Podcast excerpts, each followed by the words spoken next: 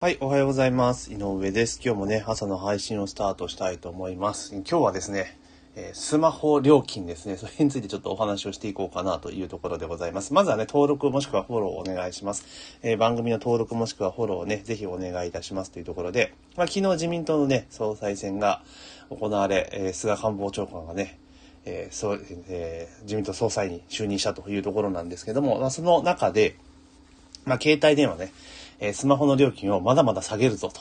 え日本は高すぎるぞっていうところを、まあ、ずっとおっしゃられていて、まあ、それがね、本当に実現しそうな感じなのかなというところですね。えーある、えー報道番組の中では、もう、電波量を上げるぞと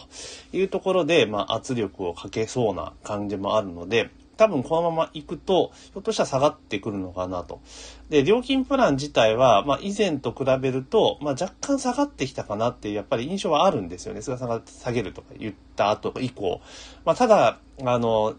ね、あの、あれですよね。料金は気持ち下がったけれども、だけど端末代はかなり べべらぼうな金額になってるので、まあ、行ってこいなのかな、みたいなところは実際あったりはするんですが、まあ、スマートフォン自体がもう今パソコンと変わらないですからね、やっぱりハイスペックなものを買おうとすると10万円超えてくるっていうのもありますし、まあ、普通の、えちょっと型落ちのモデルで言ってもやっぱ3、4万かかるということを考えると、やっぱこう端末の買い替え頻度ともこう長くなっていくのかなというところであります。でもただそう言ってもこう、スマホの OS 自体はどんどんバージョンアップしていくので、やっぱ2年ぐらいで機種変をしないと結構しんどいのかなというところです。で、やっぱスマートフォンの結構今ってもう電話利用よりもむしろデータ通信の利用のニーズの方がでかいわけじゃないですか。だからここのデータ通信量っていうものがどこまで下げられるかっていうところだと思うんですよね。うん。で、やっぱりどんだけデータ送信してもそんなかからないとか、例えば今だったら本当ね、使い放題とかで言ったら、やっぱ月額6000円、7000円とかなってくるじゃないですか。だからそれがやっぱり3000円、4000円ぐらいで、まあいければですね、まあだいぶ、だいぶ楽かなというところありますね。もちろんその、なんだろう、MOV ですよね。その、ね、あの、他のね、例えば、あの、あれですよ、LINE モバイルとか、えー、Y モバイルとかありますよね。そういったところのプランでいけば、えーつ、あれでいけば結構安いんですけれども、やっぱり、あの、速度遅いっすよね。その、あの、そういうキャリア、セカンドキャリアみたいなところっていうのは、MOB 事業者に関しては、やっぱり遅いですよね。私もずっとドコモ使っているので、やっぱりね、あの、キャリアフラッグ、キャリアの方が、あの、フラッグキャリアだから、主要のね、ドコモとかの方が、やっぱり通信速度が速いんですよ。うん、速いんで、やっぱ使う意味あるかなと正直思ってます。若干高いですよ。料金高いけれども、その、ね、そう、通信の品質とか考えるとドコモのがいいのかなと。で、ずっと私自身、携、スマホ、ん？携帯電話か。一番最初に携帯電話持ったのは移動なんですよ。移動って皆さんも知らないかもしれないけども、今で言う au なんですね。それの前身ですよ。で移動の携帯を持っていたんですが、まあ就職すると同時に、まあ社会人になるからドコモの携帯持たなきゃ。まあ当時ね、ドコモの携帯って結構高価だったんですよね。通信、通電も高いし、端末も高いしだったんですけど、まあ会社員になるからドコモの携帯にしようというのはドコモの携帯に変えました。で、そっからですね、もうずっと、ずっとドコモの携帯なんですね。電話番号も変わらずに、もう二十何年間かな。変わらずに、えードコモの携帯なんですよ。だからもうデフォルトがドコモなので、えーそれはもう普通だと思ってるんですね、その環境が。で、えー先日機種変をしてですね、まあ iPhone の SE に、の新しいやつにしたんですけれども、それだと、あの、eSIM が使えるから、デュアル SIM できるんですよ。で、今回、あの、Apple Store で買ったんで、SIM フリーの端末なんですね。で、今ちょうど楽天モバイルとかやってるじゃないですか。楽天モバイルね、無料キャンペーンってやってるので、で、楽天モバイルの eSIM あったんで、あ、じゃあそれちょっと試しにやってみようと思って、楽天モバイルの、えー、eSIM で契約して、まあ、当然さ、今ね、1年間料金がかからないんで入れてますで、デュアルでやってるんですけれども、で、実際楽天のそのエリアってまだまだ超ちっちゃいので、私が住んでいるね、家の周りっていうのは当然、あの、au のエリアね、au が、あの、エリアを貸してやってますから、その、楽天エリア以外のところはね、なんですよ。じゃあ実際に、あの、楽天モバイルにして、で、ドコモのやつをちょっと止めて、楽天をメインに切り替えてやってみたんですけど、やっぱり通信品質良くないですよね。うん、良くない。やっぱドコモの方が圧倒的にいいなっていうのは、他のキャリアを使って初めてわかるってとこですね。もちろんその楽天モバイル自体のエリアちっちゃいので、もうそういう比較の対象にならんですけれども、楽天以外のところって au のエリアを使うわけじゃないですか。が実際使ってみてもやっぱり、あの、使えないところって意外に多かったりするんですよね。ドコモだったら普通に使えるところが使えないっていうケースもやっぱりあったりするんですよ。だそれ考えると、まあやっぱりドコモってすげえんだなっていうのはちょっと改めて思ったというところです。まあただ、そうは言いながらも、じゃあ料金高いっていうところがあるので、まあこれは下げてくるっていうと我々消費者にとってありがたいじゃないですか。で、かつ、この通信料が下がると、あの、おそらく、なんていうのかな、普通に、あの、やっている人たちもね、結構通信使うことがすごく増えてくると思うんですよ。だそれ以外のところでの、そのモバイル通信とか使ったようなビジネスが多分広がっていくので、結果なんかね、売上そのトータルの売上というか、あの、経済活動は活発になりますよね。だから、まあ、ドコモとかそういうキャリアに関して言うならば、ね、あの、ちょっと収益が減るかもしれないけど、日本の市場全体で考えた場合は当然良くなってくるのかなというふうには思います。だから、通信料下げるとかすごく賛成だし、まあ今ね、高いすぎるっていうのもありますから、まあそこが下がってきたら結構面白いかなと思っています。で、あと、あれですよね、結局、なんていうんかな、あのー、ね、まあ楽天がね、どこまで頑張れるかっていうのが多分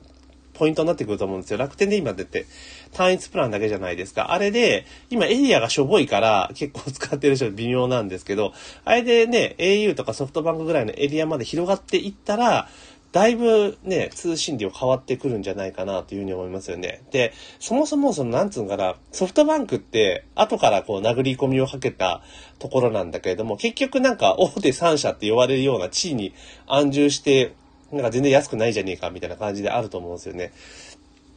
いや、これ楽天が入っていってどこまで価格破壊をしていくかっていうところですよね。で、目に見えてその、なんていうのかな、ユーザーが減っていったら、だいぶ変わってくるっていうのは思うんですよね。うん。で、これでやっぱドコモがね、ある程度下げてきたらだいぶ変わってくると思うんですよね。やっぱ品質全然違うので、うん、だからね、もっと下げて、まあ、菅さんにはだからぜひね、頑張っていただきたいなと、えー、すごく思ったりはするんですよね。うん。で、で、このね、楽天が頑張っていって、ある程度、カバー率が広がってきたらだいぶ変わってくるというふうに思うんですけれども、で、まあ、ね、その、結局ね、こう下がってくるわけじゃん、通話料金が下がってき来ると、通話料金や通信料に下げざるを得なくなってくると、で、結局だからキャリアも、そのね、自分たちのビジネスが回して収益上げなきゃいけないからっていうので、まあいろんなことにでも手を出していくわけですよ。で、その最たるものが、あの、今問題になってドコモ講座ですよね。あああいった、だから、なんだろう、自分たちの専門外以外のところに、こう、入っていくってことももちろんね、当然事業として成長させていくためには必要なんだけれども、やっぱりそこら辺っていうのはコストも当然かかるぞっていうところを認識してやっていかないと、まあ今回のドコモのようにね、ちょっと偉い目に遭うぞっていうところもあったりすると思うんですよね。うん。なのでね、ぜひね、このスマホ料金っていうのはもっともっと下がってってほしいなと、個人的にはもう思って、まあほとんどの人は思ってると思うんですよね。で、このスマートフォンとかの通信量下がると、あの、減税効果的なやり、役割もやっぱあるわけなんですよね。だってスマートフォンとかの通信量って、あれじゃないですか。別にあの、所得がね、例えば年収200万の人と、年収、例えばね、えー、1000万の人で言ったら、し、使う使用量って、あの、3倍、4倍とかならないですよね。言うても2倍ぐらいじゃないですか。だから、ある意味、ね、その、通信量、もう通信インフラとしてね、成り立っちゃっておるわけですから、だから逆進性があるわけですよね。だからこの通信量下げるってことは、あの、減税に近い効果も当然得るわけですよね。だから、可処分所得が増えるわけですから、だからこれ結構、あの、熱いと思いますよ、スマホ料金の下げるっていうのは。うん。だからスマホとか、あとはそのインターネット接続量ですよね。だから、例えば固定の光ファイバーとかももっと安く引けるようになればいいですし、でむしろ 5G とかがね、普及していったら、もう固定の通信網ってそもそも必要ねえんじゃねえかっていうところもありますから、まあぜひですね、こういったところもっともっとね、下げていって、今度のね、菅総裁にはね、総理でね、頑張ってもらいたいなというふうに思います。で、まあね、業界的にはね、もう、どんどんどんどん下げられてしまうからっていう戦々恐々かもしれないですけれども、まあ今まで散々儲けてきているわけなので、まあその、で、えー、また新たな投資に使って、さらに品質を上げて、お客さん、いい意味での、お客さん産の取り合いっていうところをしていくべきですし、あとはその技術っていうところを海外に売っていく、海外のそのインフラ投資っていうところで、えー、ビジネスを展開していくってこともやっていく必要があるんじゃないかなと、個人的には思いますよね。だから、もう今ほとんどですね、河川状態ですから、それをやっぱ打破して競争が働くって形になれば、まあ、大きくね、変わってくるっていうところはありますから、まあ、昔に比べれば全然安くなってますけど、なんでぜひね、まあ、今後にスマートフォン業界のね、あの、通信量っていうところはね、えー、注目していきたいな、というふうに思っております。あとはね、まあ いろいろ、まあ今こんな時だからこそ逆にね、もう通信量一気に下げて消費を活発化させるっていうことをしてったら結構面白いかなっていうふうには思いますけどね。うん。だからこれ、消費税減税と同じぐらいのパワーが何気にあるような気はしてますね。スマホの料金の削減っていうところはね。なので、まあ、こういったところをうまくね、やっていき、まあそういうのでうまくね、マイナンバーとかそういうの今絡めてったら結構ね、納得できる部分もあると思うので、まあぜひね、菅さんには頑張っていただきたいなというところでございます。というところで今日はですね、えー、携帯業界ね、えー、スマホ料金下げるぞとね、えー、新総裁の菅さんが息巻いてますので、それに対して業界がもう焦ってるぞっていうところの、えー、記事がありましたので、それをもとにですね、ちょっとお話をさせていただきました。えー、ぜひね、番組登録ね、もしくはフォローをお願いしますというところと、あと毎日ですね、18時30分にメールマガジン配信しておりますので、メールマガではね、特にインターネットマーケティングに関するようなお話をメインにしておりますので、まあ、興味ある方はね、概要欄に URL 貼っておきますので、そちらの方からご登録いただければなというふうに思っております。というわけで本日の配信は以上とさせていただきます。